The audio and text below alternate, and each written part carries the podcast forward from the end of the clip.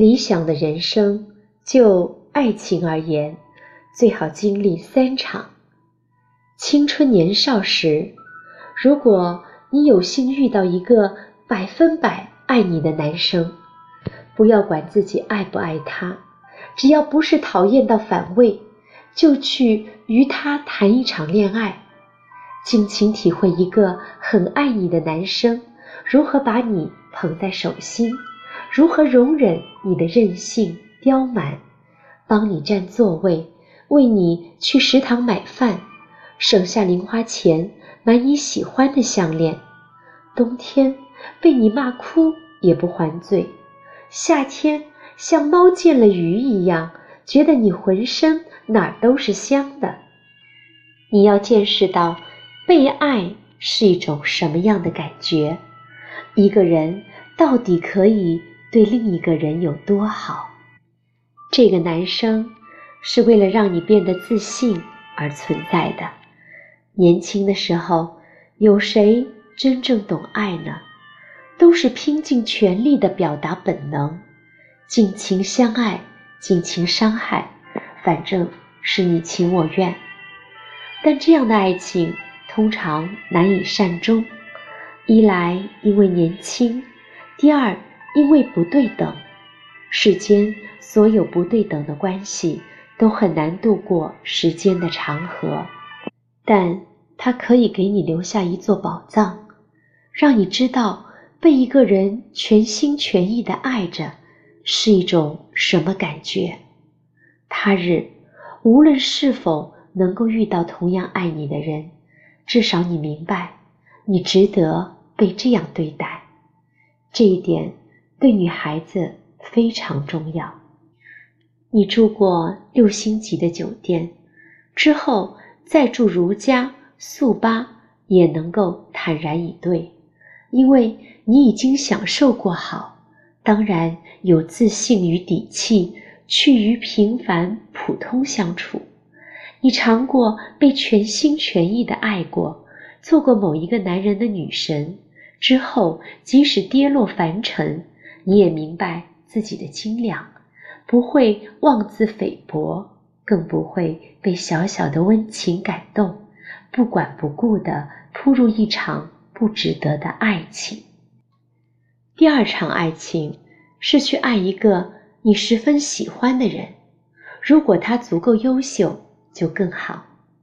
你愿意为他付出，愿意为他消瘦，愿意为他改变。与他在一起，你第一次发现，原来失比受更快乐。你每天一睁开眼睛，就在想。如何度过这美好的一天？为了给他一个惊喜，你可以像完成一次毕业设计一样，经过几个月的准备。你也开始明白爱情的伤，想起大学时文学史老师说的“深爱会让人折寿”。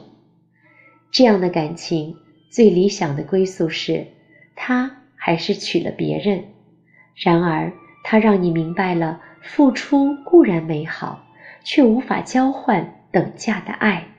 能走到最后的爱情，必须是一场双赢的买卖，双方实力相当，诚意相近，才更容易联手打造一家百年老店。这场爱情让你受了没有受过的伤，我却要恭喜你，因为只有在疼痛的时候。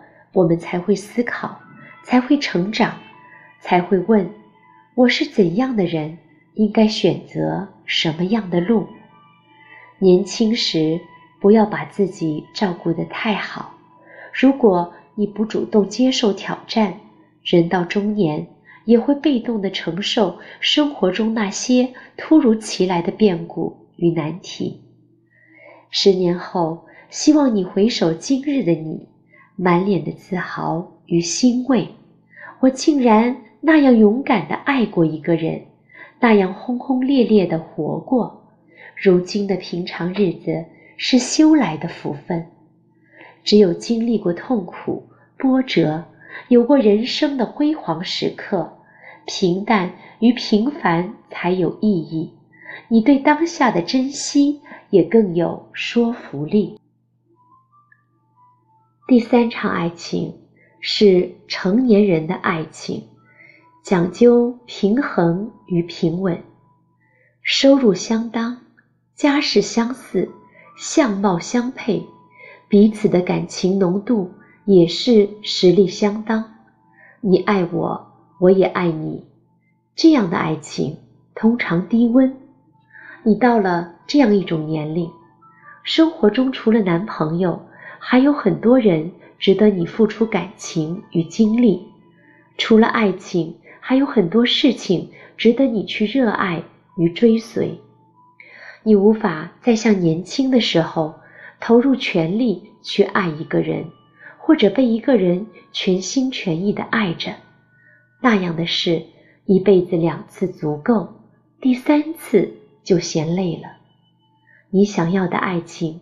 是两个水分子汇成一条小溪，是两个相似的人合伙成立一间名为婚姻的有限责任公司，是我有我的购物车，你有你的事后烟，是分开各自精彩，合体天下第一。